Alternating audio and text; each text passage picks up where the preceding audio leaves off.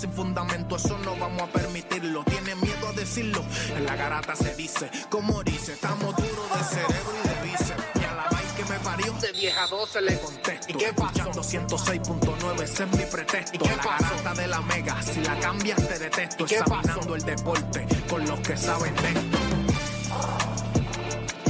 ¿Y qué pasó? ¿Y qué pasó? ¿Y qué pasó?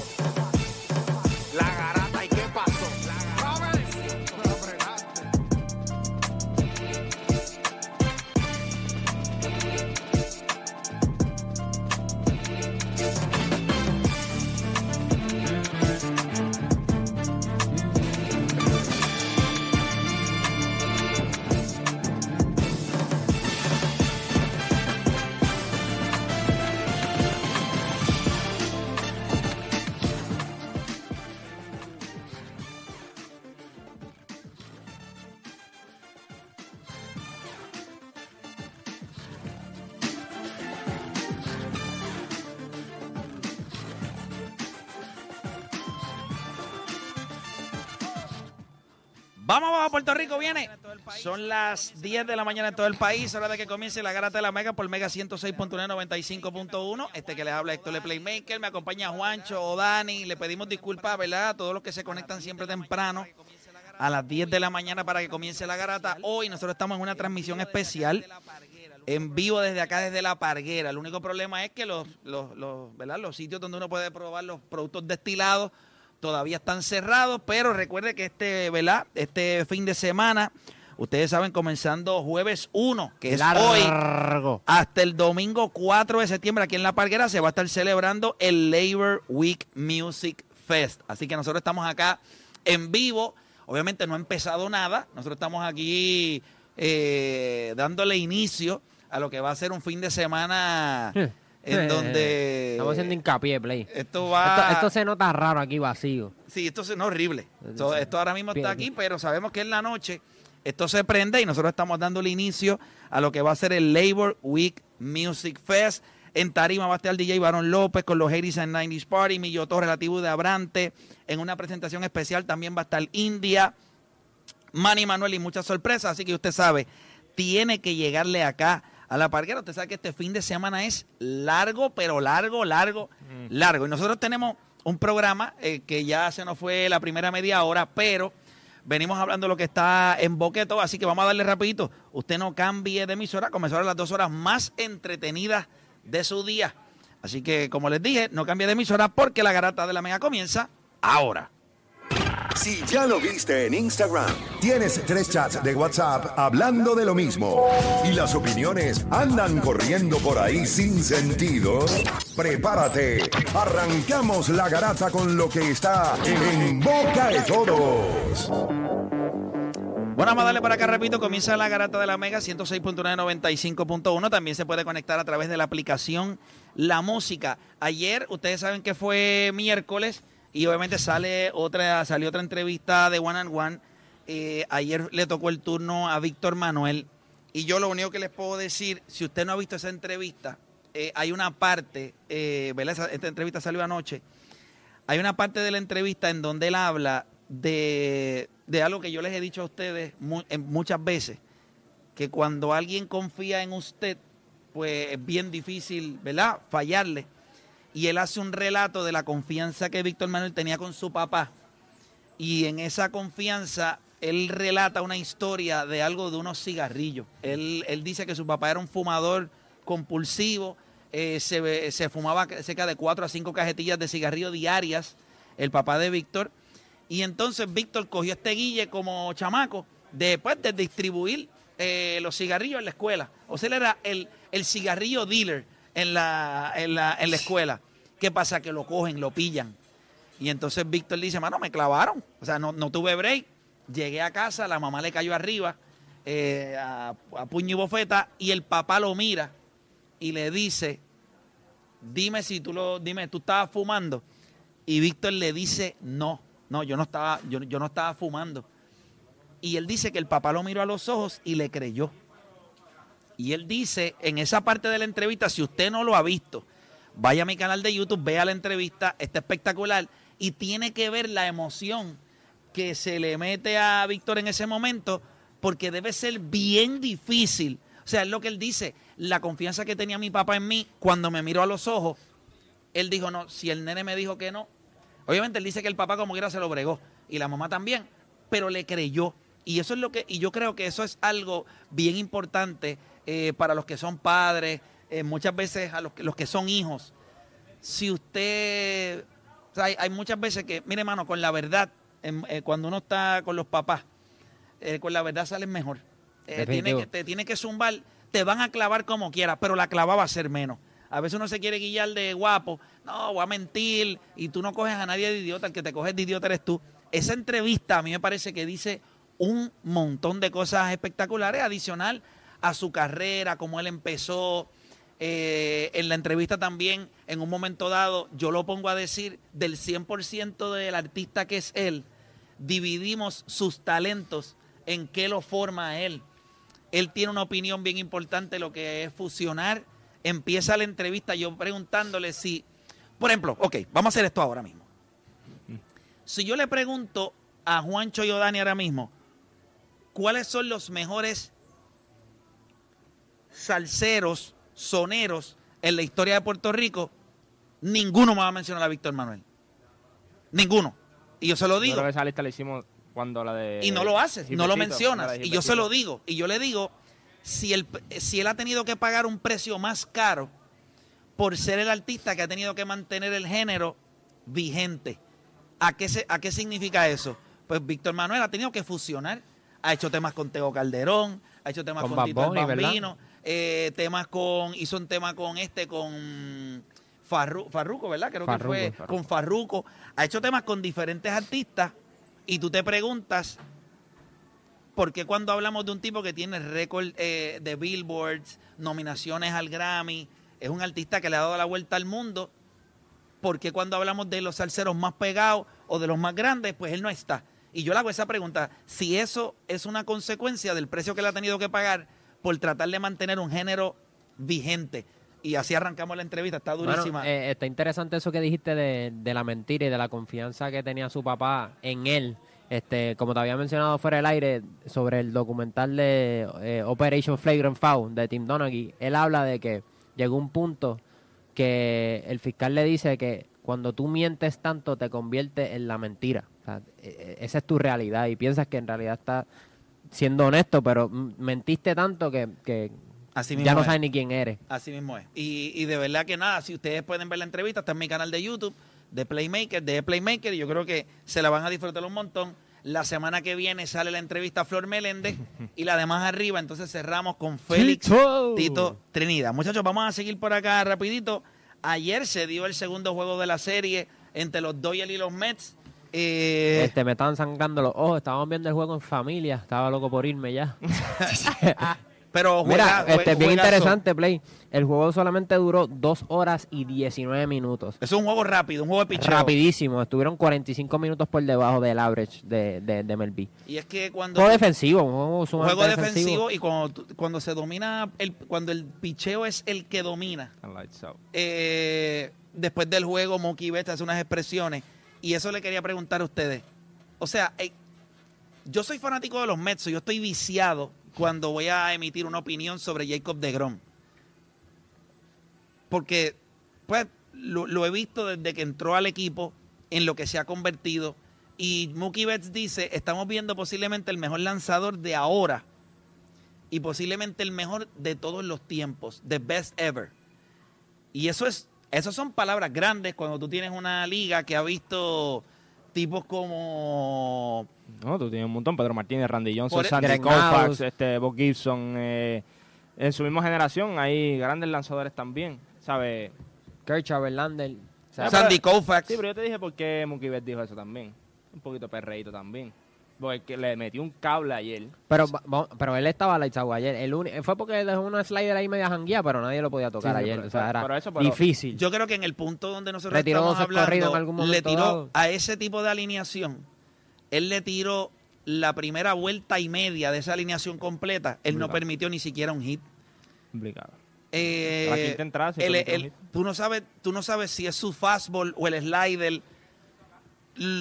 O sea, es, es algo, llega un punto en que se convierte absurdo eh, lo que nosotros estamos viendo. Y esto es un tipo que hasta hace, ¿verdad? No había lanzado cerca de un año, eh, estuvo inactivo, no ha estado saludable, pero cuando está saludable, yo no sé si usted puede mencionar a alguien en los últimos 20 años de Major League Baseball que sea mejor que Jacob DeGrom, incluyendo al mismo Pedro Martínez. Yo creo que Pedro Martínez la bestia, es caballo, pero lo que hemos visto de Jacob DeGrom, el año pasado este animal en la primera mitad de la temporada, en creo que en, 10 en 14 o 15 salidas, tenía una efectividad por debajo de un punto.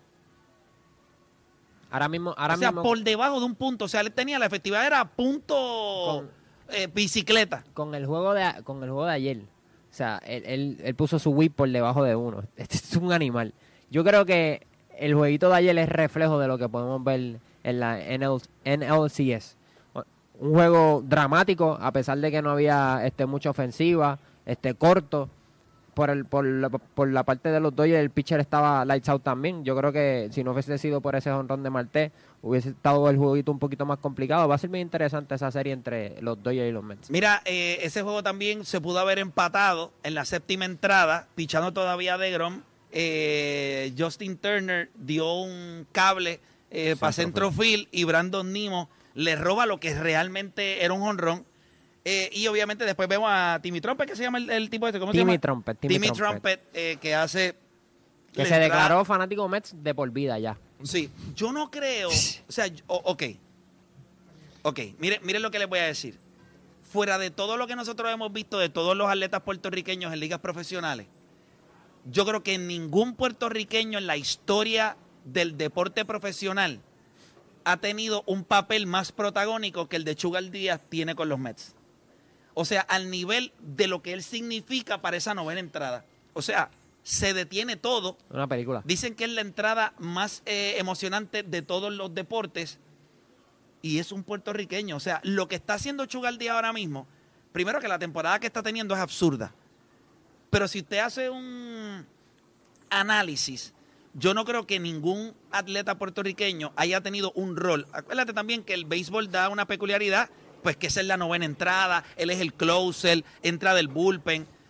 Pero ese nivel de protagonismo, o sea, de la novena entrada. Sí, porque sabemos que Barea tuvo un rol súper impresionante en los Dallas Mavericks, ganaron el campeonato, él, él venía del banco, después lo metieron en el cuadro regular.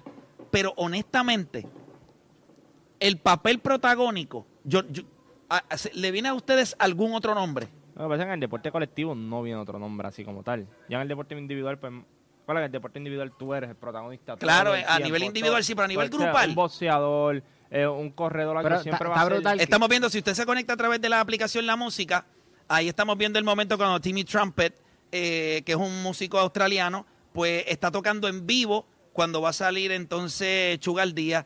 Piense nada más la posibilidad que hay real, que ella lo dijo. Si este equipo de los Mets avanzara, piense nada más esta posibilidad. Quinto, sexto juego de la Serie Mundial, está los Mets a punto de cerrar la Serie Mundial y es un boricua que va a paralizar a todos los Estados Unidos, a todas las personas que esté viendo Major League Baseball, para él cerrar en la novena con Timmy Trumpet tocando. O sea, la consagración de él Y- como closer, obviamente los Mets le tienen que pagar, porque él es agente libre. Y vamos a hablar este claro, año. a pesar de que es un deporte colectivo, la gloria o, o- o el hate va a ir todo para él. Depende del resultado de él. Porque él se para en esa loma, él contra el bateador. So, si ejecuta, tiene toda la gloria.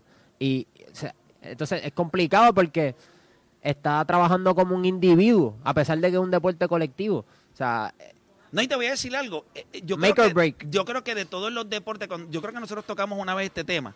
Si tú eres un portero, un closer, porque son personas que están en un deporte colectivo, pero por alguna razón les toca, por ejemplo, el kicker el eh, en un juego de NFL. O sea, estos son personas que aunque es un juego colectivo, muchas veces el juego eh, está... Si yo les pregunto quién, quién tiene más presión de esas tres posiciones, un kicker, un, golea, un goalie, el closer. el closer. El closer porque... por- acuérdate que yo pienso que el portero es el más difícil eh, de, de todo. Y creo que es el más que tú puedes justificar, porque es, es difícil. Porque he's guessing al final del día. Él está y más, si, adivinando. y más si son penalti. Entonces, si vas con el kicker, depende de- de- del O-line y, y- y de que te, te cubran bien. Obviamente tienes que ejecutar si te la ponen ahí. Pero cuando eres pitcher, eres tú solo. Tú eres quien tira la bola. Tú eres, tú eres quien está cuando eres, yo creo que está entre el kicker Yo creo, de que- NFL yo y creo el que- closer. Yo creo que para el kicker es más difícil porque el closer tiene margen de error. Tú puedes dar un hit, puedes dar una base por bola. El kicker no tiene break, No, es papi, una, Si una tú patada. fallaste, tú fallaste. El, el closer ahora mismo viene de Sugar, tiene una cuenta 3 y 2 y tira un slider pero y yo lo pero bola. tienes un trabajo literal. Sí, Tienes claro, claro, te pero pagamos ese, para traba- hacer pero ese una trabajo cosa. tuyo, ese trabajo tuyo tiene margen para error. El de kicker no, tú te paras allí, el online hace el error que haga, lo que sea, y tú pateas, tú pateaste mal, se acabó. No es que damos otra oportunidad, no. Yo creo que Chugal o Mariano Rivera le daban un hit, tranquilo, no ha pasado nada. Vamos, eh, hace tres o cuatro salidas atrás de Chugal fue lo mismo, de una base por bola, tres out después, pam, pam. Tú- hay margen para error. Yo creo que sí. Y- Pero tú dependes de un closer para, para ganar un juego Y tú también, cerrado. Y, y tú también, y, y te pueden decir los grandes campeones del NFL también te dicen, nosotros necesitamos un buen kicker. Ya está. ¿Cuántos juegos no hemos visto nosotros que kicker? Bueno, Los- los, los Patriots, y los Packers que de Special Team estaban asquerosos. Asqueroso. Si tú no tienes un buen kicker, no vas a ganar. Y es la Definitivo. realidad, no hay margen para error. Mira, eh, yo creo que eso es, eso es un buen tema. Podemos abrir las líneas ahorita. Hoy es jueves y podemos hablar un poquito más sobre eso. Pero quiero hablar también de Serena Williams. Ayer todo el mundo estaba pendiente a hacer. Yo no sé. Yo creo que nosotros vimos una historia perfecta en Derek Jeter. Derek Jeter, en el momento que se retiró, él dio un walk-off hit para sellar su carrera. Para su hit 3000, dio un honrón. O sea, allí te le tiene que haber vendido el alma al diablo porque no hay manera en esta vida de que usted pueda escribir la historia suya y su hit 3000 es un cuadrangular y el último juego de su carrera, Walk usted off. coge el último turno y usted da un hit para ganar. Ahora, yo no creo que existiría una mejor historia que Serena Williams, que está jugando el US Open, donde todo comenzó para allá. ¿Ustedes se imaginan que ella logre ganar el US Open? Sería su Grand Slam número 20, ¿cuánto? 20, 23. 23, 23, 23, ¿verdad? 23. ¿Ustedes se imaginan eso? O sea, piensen nada más. Que York- ella va en busca de ese. Ella fue estos últimos dos años en busca de ese otro Grand Slam para. Cerrar con broche de oro y, y empatar con la máxima. Todavía está on the field en la segunda ronda del US Open. Y yo creo que en, en- en lo que hemos visto de un buen, en un buen tiempo, yo creo que esta es la eh, una de las mejores versiones de Serena. Haciendo servicios de, ciento, de 110 millas por hora. Ese backhand se veía espectacular. Gente a los 40 años, mano. O sea, Serena Pero es espectacular. físicamente ya se ve. físicamente se ve grande. Está grandecita. Está pesadita para, para las jugadoras que ella está enfrentando. Ayer, como quiera, le ganó a la número. Los del mundo. A la número 2 del mundo. Va. O sea que cuando, Annette Contaveit. Cuando usted mira eso, usted lo que dice es: ella a los 40 años todavía tiene la capacidad de ganarse a cualquiera de las que está dentro del top 10, top 5 de- del tenis. Pero si ella gana, piensen nada más: 40 años, las lesiones, su embarazo, su hija, su retiro, todo. Y que ella logre ganar el US Open. O sea, yo creo que sería la cherry al final encima del Sunday para, para su carrera. Y bueno, hablando de Sunday, ¿verdad? Que la final también es... Esa, esa final casi siempre es sábado, ¿verdad? Esa final es sábado. La de mujeres es sábado. ¿Qué tú crees? ¿Lo gana o no lo gana, Juancho? Yo creo que ahora mismo. Es que no, no puede fallar. Ahora mismo no puede fallar. Tiene ese público, eso está empaquetado, gente. El primer día, la, la ovación, lo que hicieron, eh, ¿verdad? Lo de We, We Love You, Serena. eh, o sea, todo está, todo está puesto para que ella gane. Cuando tú ves la segunda ronda y tú decías, muchos miraban la segunda ronda y decían, se va a tener que enfrentar a la número 2 del mundo. Si a ella le gana, yo creo que estamos empezando, empe- ¿verdad? pensando ya semifinal y final. Y tú lo ves, lo que hay que ver con ella ahora en adelante es el desgaste físico. O sea, que esto demanda mucho, son 40 años, que correr. Ayer fue un tercer set, yo pensé que el tercer set iba a ser un poco más cerrado, porque como ella se había visto en el segundo set, eh, Rowling, 6-2, con calma, tranquila, servicio, re- en, en defensa se vio bien. Pero esto es cuestión de, de seguir. Yo, yo creo, yo creo que si, si tú me dieras ahora la oportunidad, yo le meto al guito que, que gane el US Open. O sea que le... Se ve con una eh, confianza brutal. Después, después del juego la entrevistaron y le preguntaron que si le sorprendía su nivel de juego.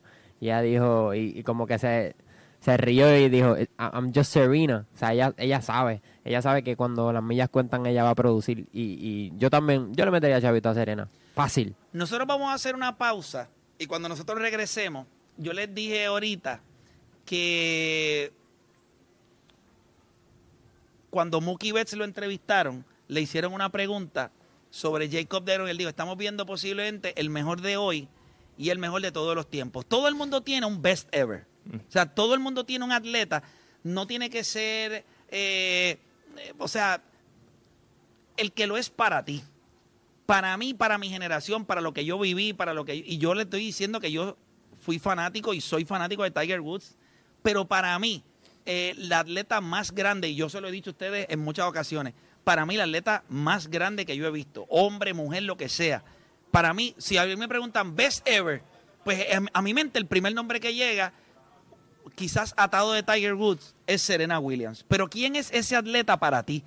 Vamos a hacer una pausa cuando regresemos. 787-620-6342.